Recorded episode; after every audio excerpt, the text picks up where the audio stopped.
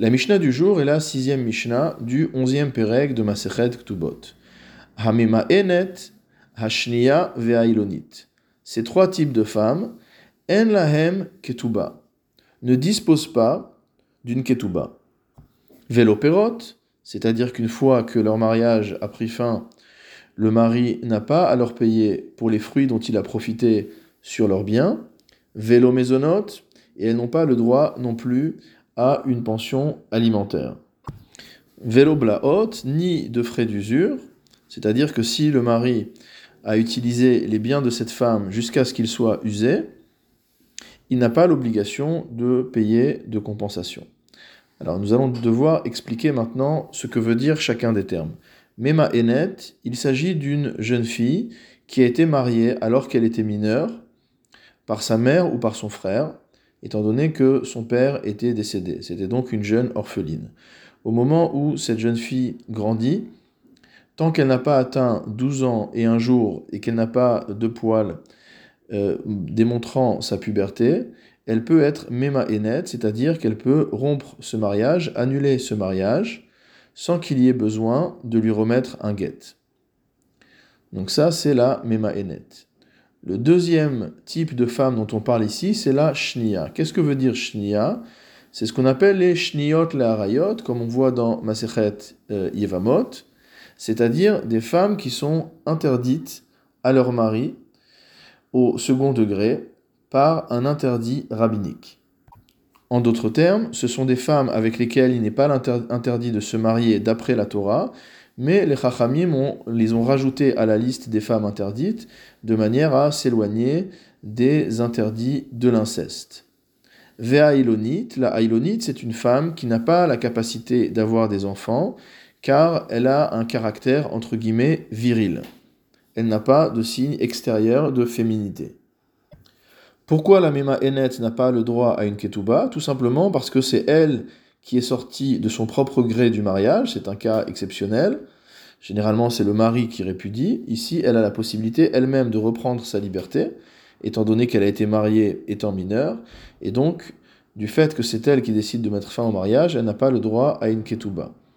En ce qui concerne la shnia la harayot, la femme qui était interdite a priori, c'est en fait une pénalité qui était imposée par les chachamim, étant donné qu'il aurait dû être interdit pour elle de se marier avec son mari. Une fois qu'elle est répudiée, elle n'a pas le droit à une ketouba. Le troisième cas, c'est le cas de la haïlonite.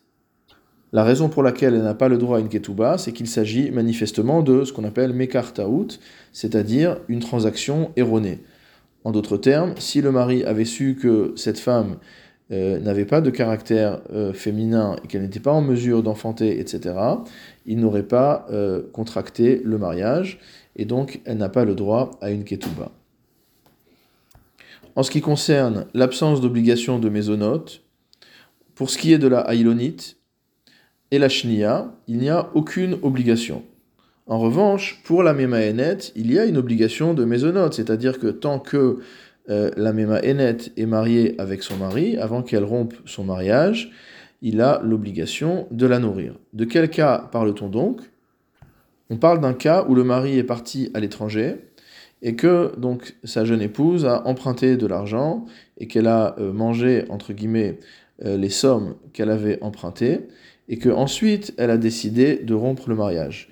À ce moment-là, le mari n'a pas l'obligation de rembourser les dettes contractées par son épouse.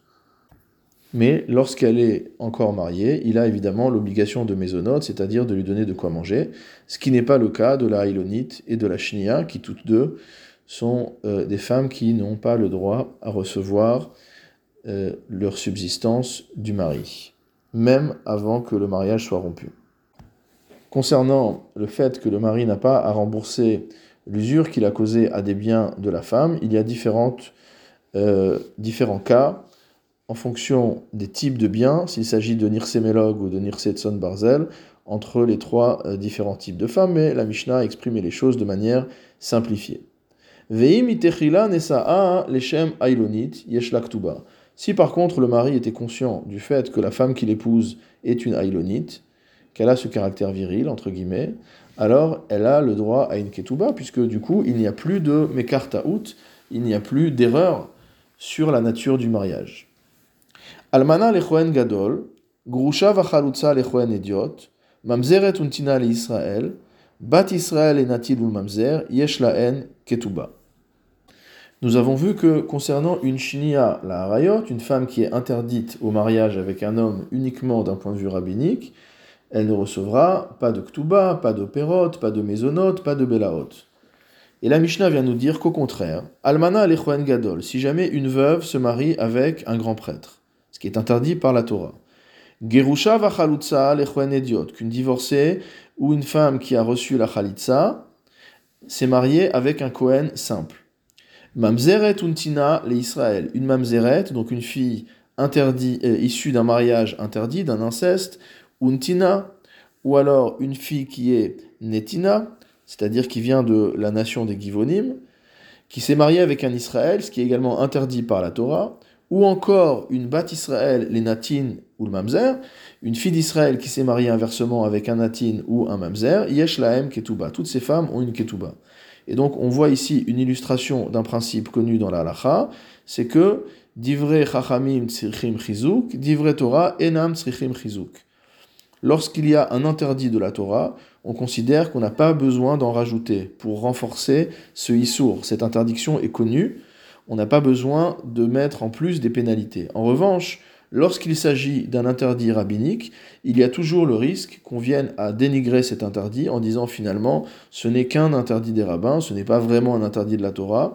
Et donc les chachamim font à ce moment-là ce qu'on appelle un chizouk, c'est-à-dire qu'ils viennent appliquer une pénalité supplémentaire, une rigueur supplémentaire, paradoxalement, de manière à éviter qu'on en vienne à transgresser l'interdit rabbinique il y a une petite précision, c'est concernant la femme Khaloutsa, la femme qui a reçu une Khalitsa, c'est-à-dire dont le frère du défunt mari a refusé le hiboum.